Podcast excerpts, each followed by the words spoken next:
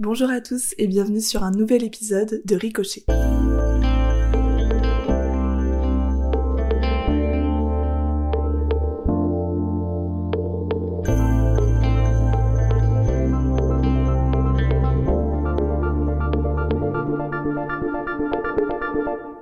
Bonjour Sarah. Bonjour. Comment tu vas? Bah, très bien, et toi? Très très bien. Je suis très contente de te recevoir aujourd'hui. Est-ce que tu peux nous expliquer un peu dans quel contexte familial t'as grandi, avec qui, quelle était l'ambiance à la maison, etc.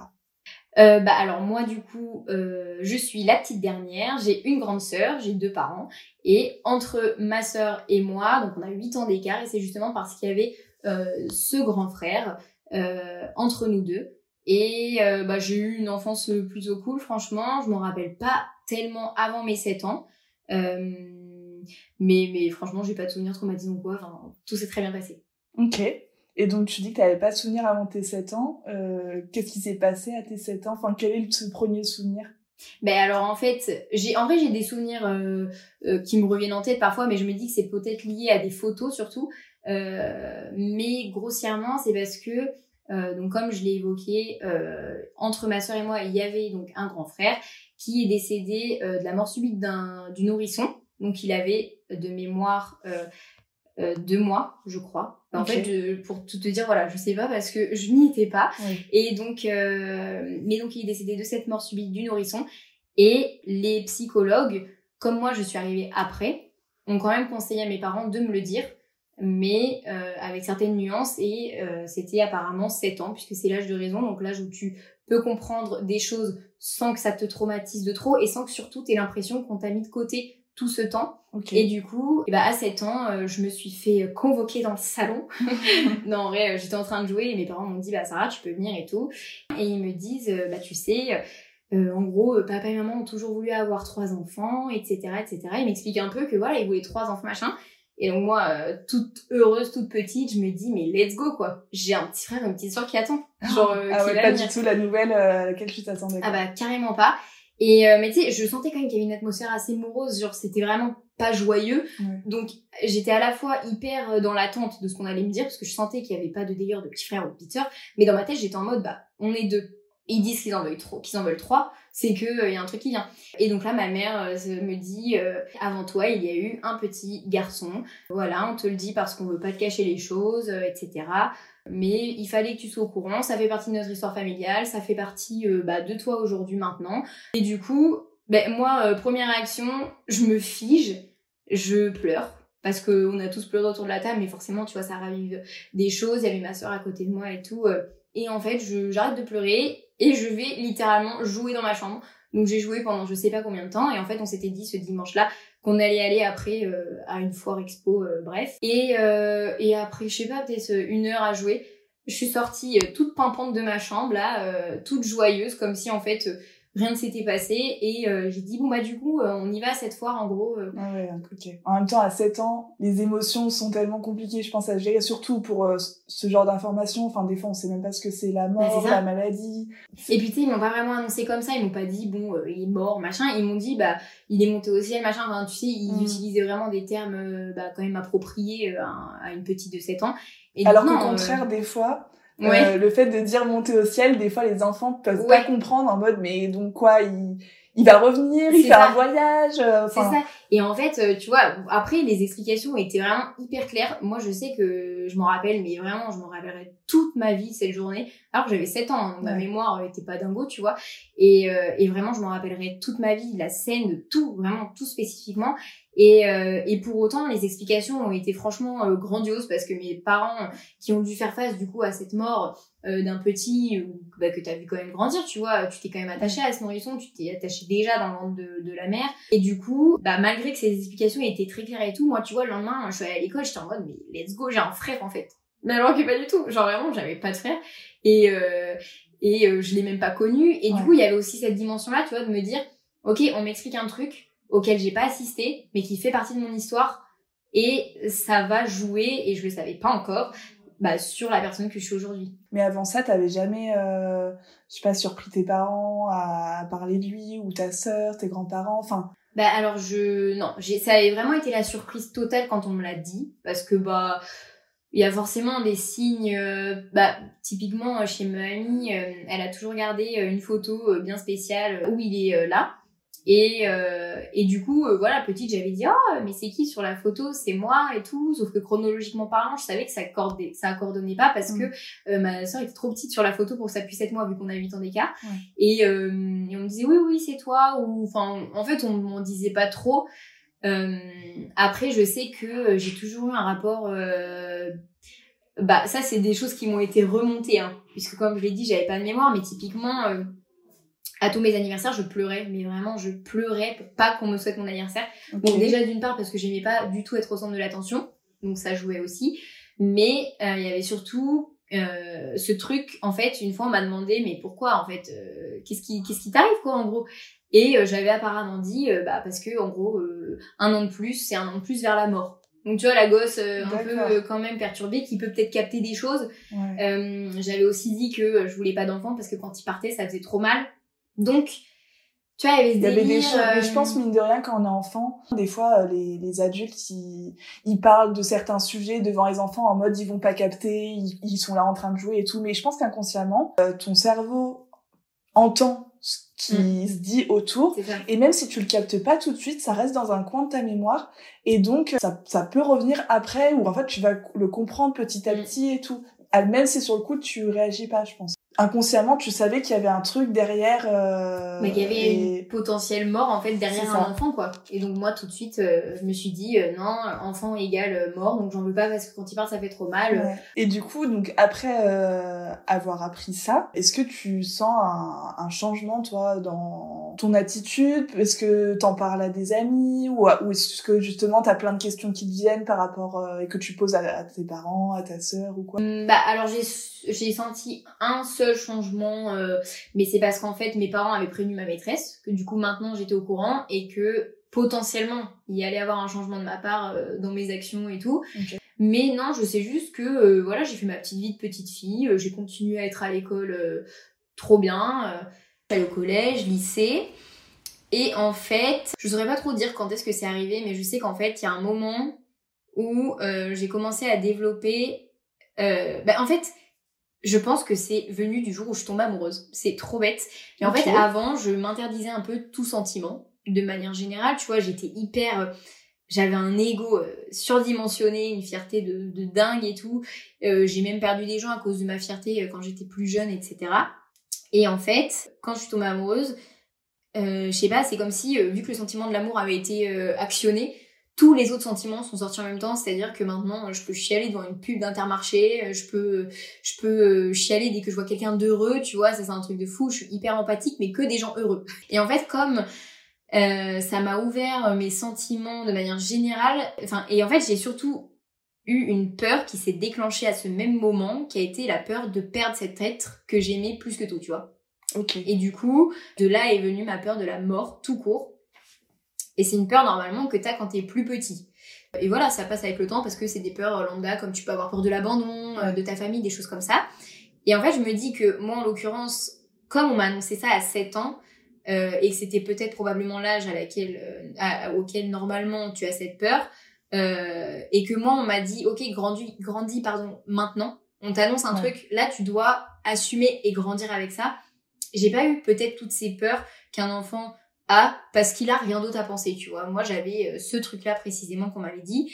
Et en fait, du coup, euh, quand cette peur de la mort est arrivée, bah, finalement, elle, elle est vraiment arrivée comme ça dans ma vie et elle m'a vraiment balayée parce que c'était une peur que je pouvais pas contrôler. C'est-à-dire que aujourd'hui, ça s'estompe un peu plus, mais c'était vraiment des délires en mode, euh, on était autour d'une table avec des potes et vraiment à un moment précis de la soirée, on rigole tous, moment de joie ultime.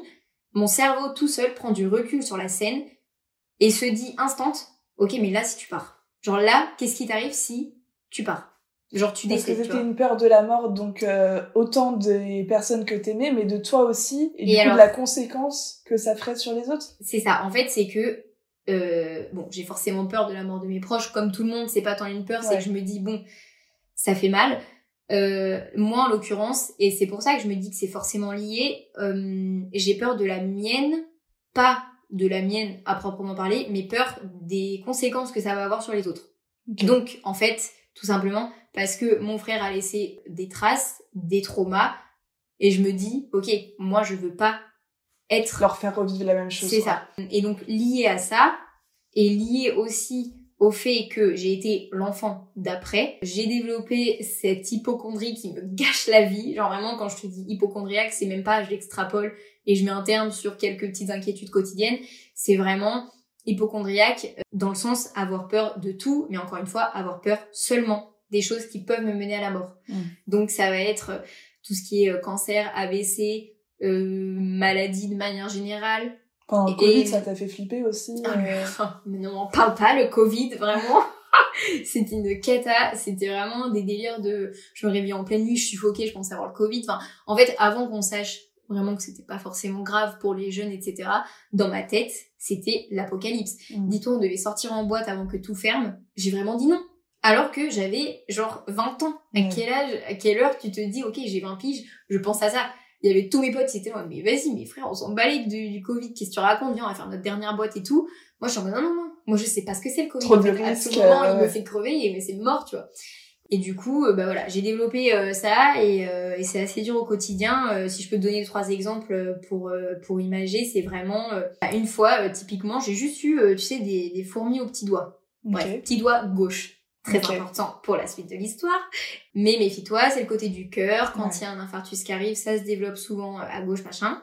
Et bref, ma main commence à être engourdie entièrement. Ok, je panique pas encore trop. Je me dis calme-toi. Mais dis-toi dans ma tête, juste j'avais des fourmis dans le petit doigt. Direct, ça te fait penser à ça, quoi. Et c'est fou, quoi. Et donc bref, c'est monté dans le bras, dans la jambe, toute, vraiment toute ma partie gauche s'est paralysée. Mais c'était que psychologique jusqu'à mon visage, toute la partie gauche, c'est paralysé.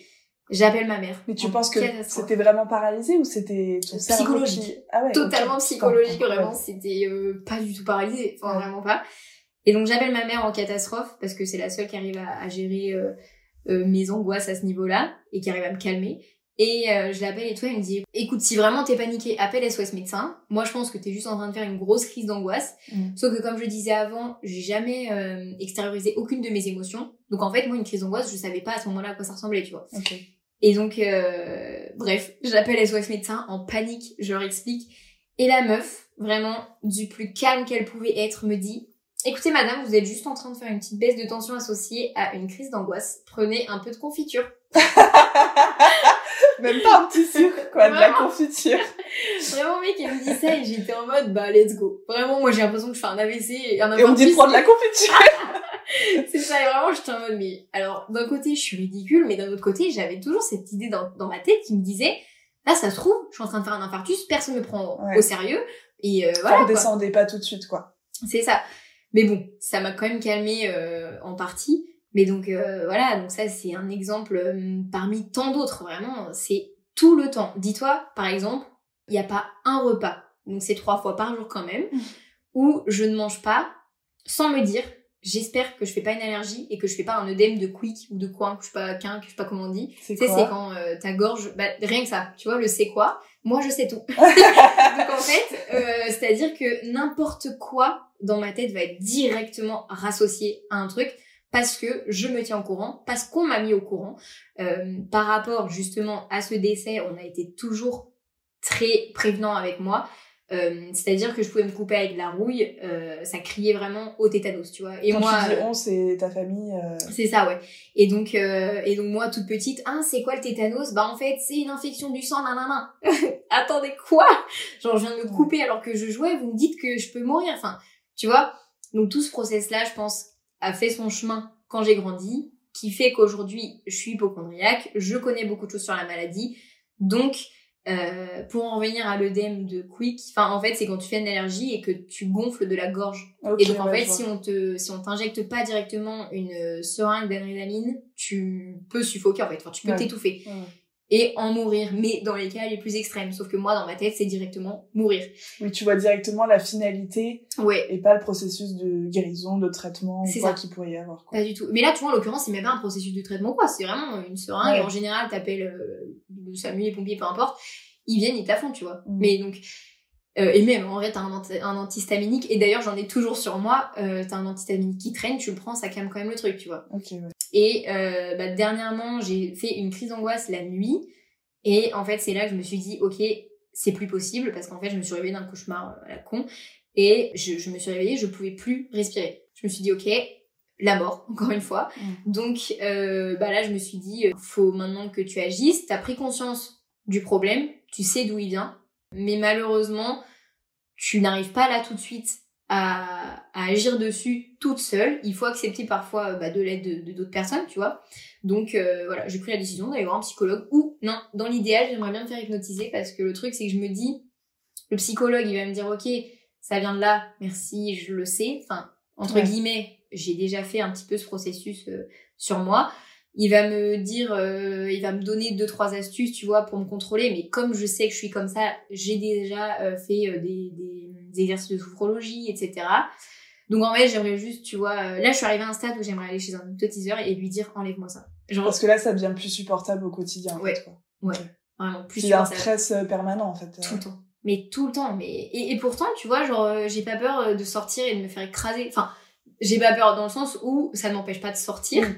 Et en fait, j'ai vraiment cette peur de la mort associée à la maladie. C'est Ouais. tout. Bon, même s'il est pas mort d'une maladie, moi quand j'étais petite, je pensais que c'en était une. Ouais. Et euh, il s'avère que non. Mais en fait, ce qui s'est réellement passé, c'est qu'il a eu une bronchiolite du nourrice. Enfin, il était très bébé et du coup, tu dois être pris en charge. Sauf qu'en hiver, il y a vraiment des épidémies euh, tous les hivers de cette bronchiolite chez les nourrissons, ce qui fait qu'en fait, euh, les hôpitaux sont surbookés, etc. Et du coup, il a été mal soigné.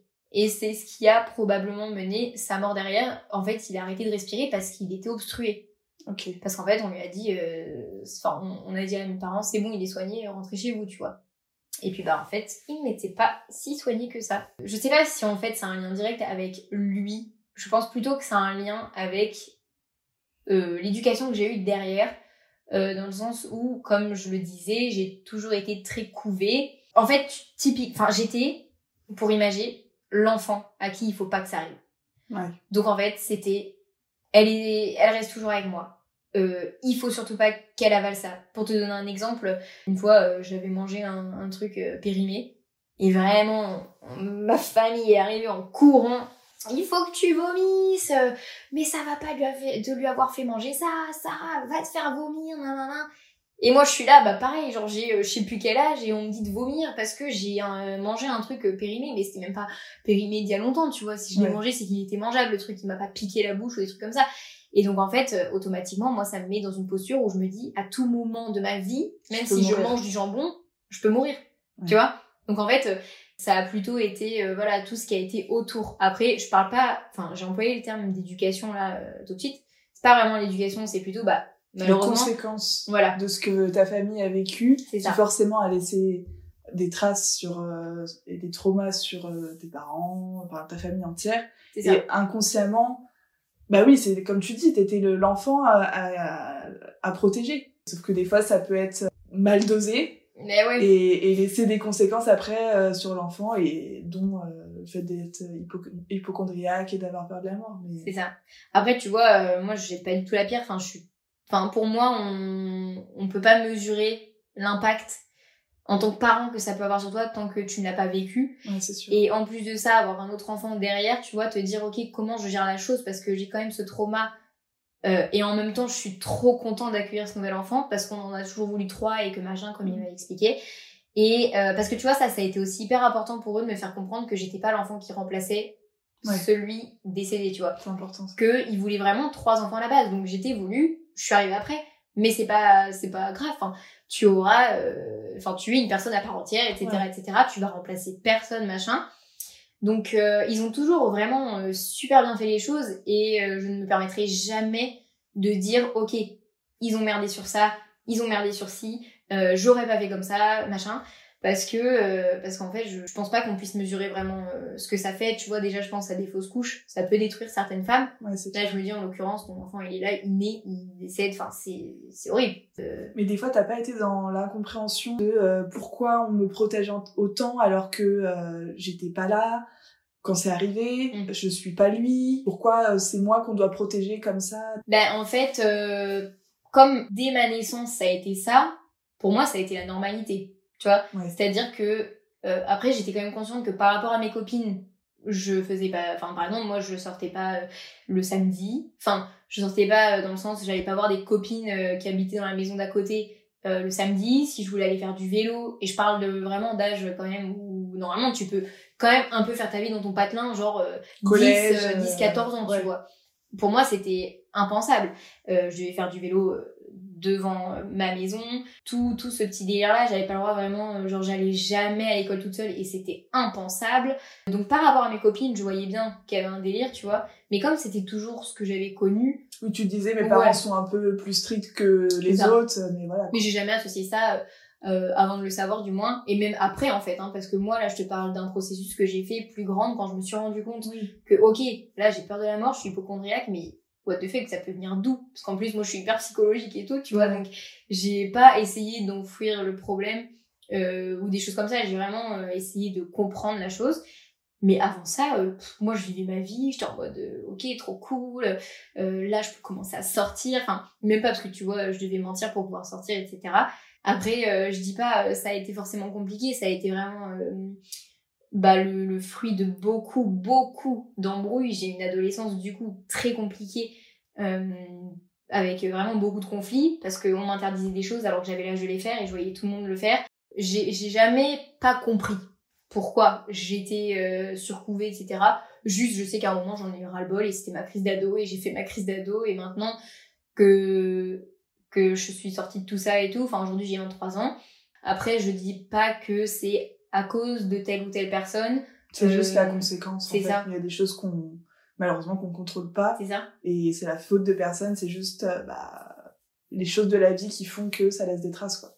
C'est ça. Mais tu vois, euh, pour rejoindre un peu bah, le concept de tout ça, c'est que cette partie de cette vie-là, je l'ai pas vécue. Ouais. Et en fait, c'est là que, du coup, dans beaucoup, beaucoup de situations, ou même beaucoup de discussions, je me suis jamais sentie légitime à intervenir. Je me suis jamais sentie légitime à dire, ok, euh, moi je ressens ça et tout. Parce qu'en fait, je me disais, mais t'étais pas là en fait. Donc, t'es pas légitime d'ouvrir euh, ta bouche ou quoi. Mais en fait, euh, si, parce que j'étais les représailles de tout ça sans, qu'il, sans que personne le veuille d'ailleurs. Mais je l'ai vraiment vécu d'une autre manière, qui certes n'était pas la même, qui était sûrement moins douloureuse, mais qui aujourd'hui me pose problème euh, dans, dans, dans beaucoup de choses. Parce qu'en fait, tu vois, ça me freine. Et genre dans une journée, je peux pas te dire le nombre de fois où ça ne me plombe pas le moral. Parce que, euh, genre tout à l'heure, on était trop en train de kiffer là sur la terrasse, petite salade et tout machin. Euh, bon, il y a le pollen et tout, donc en plus, je le sais, je suis un peu allergique au pollen. Mm. Ça commence à me gratter un peu le visage, je me dis, ah putain, là j'ai mangé un truc qui me rend allergique, ça m'a coupé le moment instant. Mais le truc, c'est que je le dis à personne, personne le sait, personne le voit. Ah, tu le communiques jamais euh, quand t'es dans ces moments-là de, de- d'angoisse? C'est tellement ridicule que j'ose même pas. Genre, il y a des fois, c'est vraiment ridicule. Que je me dis, mais what the fuck, les gens vont prendre pour une tarée, ils vont pas me comprendre. Ouais. Donc ça sert à rien de leur dire, tu vois. Même si des fois, en fait, poser des mots sur ce que je ressens, ça m'aide à moi-même me dire, mais MDR, recentre-toi. euh, Enfin, non, t'as juste. Il y a juste du pollen sur ta terrasse et voilà. Oui, tu sens que c'est, c'est des angoisses que tu contrôles pas. C'est ça. Je contrôle rien du tout de ça. Et c'est ça qui est assez déstabilisant pour moi parce que dans ma vie de manière générale, j'aime bien tout contrôler. Ça va vraiment toujours être dans ma tête. Et, euh, et je, juste moi, dans l'analyse que je fais de mon quotidien, je me dis, ok, j'essaye des fois que quand je fais le ménage, bah, je sais que c'est parce qu'à ce moment-là, je ne pense à rien d'autre. Ouais. Euh, c'est con, mais quand je suis bourrée. Et en fait, ça c'est typiquement un problème aussi, c'est que j'arrive pas à prendre un seul verre juste pour le kiff c'est que j'ai toujours besoin de 2-3, parce qu'en plus moi je monte très vite, donc pas besoin de beaucoup, mais j'ai euh, toujours besoin de 2-3 pour me dire ok là tu vas kiffer ta soirée parce que ton cerveau est en arrêt puisqu'il est sous euh, alcool, tu vois. Et Ouais. c'est Il faut que tu, tu déclenches le moment où tu contrôles plus tout et t'es plus en sur-vigilance, quoi. c'est ça, c'est ça. Ouais. Mais bon après euh, quand je parle d'alcool, je suis pas euh, alcoolique, enfin, c'est pas non plus euh, tous les week-ends ou tous les trois jours comme euh, quand je faisais la fête à, à fond. Mais maintenant comme mon cerveau associe ça, associe ça, pardon, euh, ben je peux pas me passer de ces 4-5 verres parce que je me dis euh, sinon tu te détends pas quoi. En l'occurrence ma peur de la mort c'est un peu dissipé. Maintenant euh, c'est plus du tout comme je le décrivais euh, d'un coup d'un seul mon cerveau prend un recul et se dit ok là t'imagines que t'es plus là ou que machin n'est plus là. T'as fait quelque chose pour que ça, ça s'atténue ou c'est avec le temps euh, que... Bah, c'est avec le temps. Franchement, je me suis dit, euh, ok, si c'est peut-être pas un sentiment que t'as vécu quand t'étais petite, parce que t'as pas eu l'occasion due à cette annonce de, de frères, etc., ben laisse-toi le temps. En fait, ce qui m'a aidé, c'est euh, croire à d'autres trucs. Dans le sens, je m'explique, je suis pas croyante, tu vois, euh, je crois pas en Dieu, etc. Mais je crois au destin. Enfin, j'ai quand même certaines croyances qui me permettent, bah, aujourd'hui, de continuer quand même ma vie sereinement, malgré le fait que euh, j'ai ces angoisses-là quotidiennes qui prennent beaucoup de place. Quelque chose de Mais, plus spirituel. C'est ça. Je me dis, je crois au destin, je crois. Et donc, en fait, quand j'avais peur de la mort, je me disais, mais en fait, euh, si ça doit arriver, ça arrivera. Ouais. Donc, avoir peur, ça change quoi? Et j'ai beaucoup de mal, euh, ça rejoint ce truc de contrôler tout, etc. J'ai beaucoup de mal à me dire que ça, je contrôle pas. Et finalement, tu vois, c'est marrant, mais ça s'est recalmé depuis que je suis de nouveau amoureuse. Donc, finalement, la boucle est bouclée, puisque euh, ça s'est déclenché quand je tombe amoureuse, ça se referme quand je suis de nouveau. Mais encore, hein, ça se referme, euh, c'est nuancé, hein, parce que c'est pas non plus hyper enfoui. Je sais que ça revient quand même assez régulièrement, mais beaucoup moins qu'avant.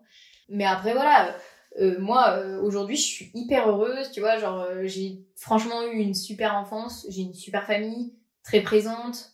Donc, si on pouvait conclure tout ça positivement, c'est que, certes, par ricochet, aujourd'hui, je suis cette personne-là, mais ça ne m'empêche pas d'avancer, ça m'empêche pas de, de kiffer la vie, ça m'empêche pas, voilà. J'ai les angoisses, elles sont là, c'est pas grave. avec, en fait. Et j'avance avec, Ouais. et je fais tout pour que ça se stoppe, mais si ça ne se stoppe pas, et, et si euh, un jour euh, bah, ça doit revenir, ça reviendra, tu vois, mais Ouais. c'est pas grave, on avance, et, euh, et j'espère juste, par contre, c'est une de mes petites angoisses, que je ne reproduirai pas ça sur mes enfants, puisque forcément, qui On dit... produit ce qu'on ce qu'on a vécu. C'est ça. Donc Ouais. je me dis, et puis même, qui dit peur de la mort ou de la maladie, dit forcément, bah, mes enfants, je tiens à eux, comme si c'était moi. Je me dis, en tout cas, si un jour je vais en avoir un, je veux être sûre et certaine que mon travail est fini. Genre, Ouais. fini, fini, et que euh, bah, il se coupe avec de la rouille. C'est pas grave. Je ne t'alerte même pas. Moi, je flippe toute Oui. seule. Mais jamais tu le vie. je pas ça, quoi. C'est ça. Après, franchement, sach- sachant que justement, t'as as entamé un travail sur toi-même, euh, que t'as fait euh, ton auto-analyse et t'as envie d'avancer, je pense que quand on a entrepris ce travail-là, on...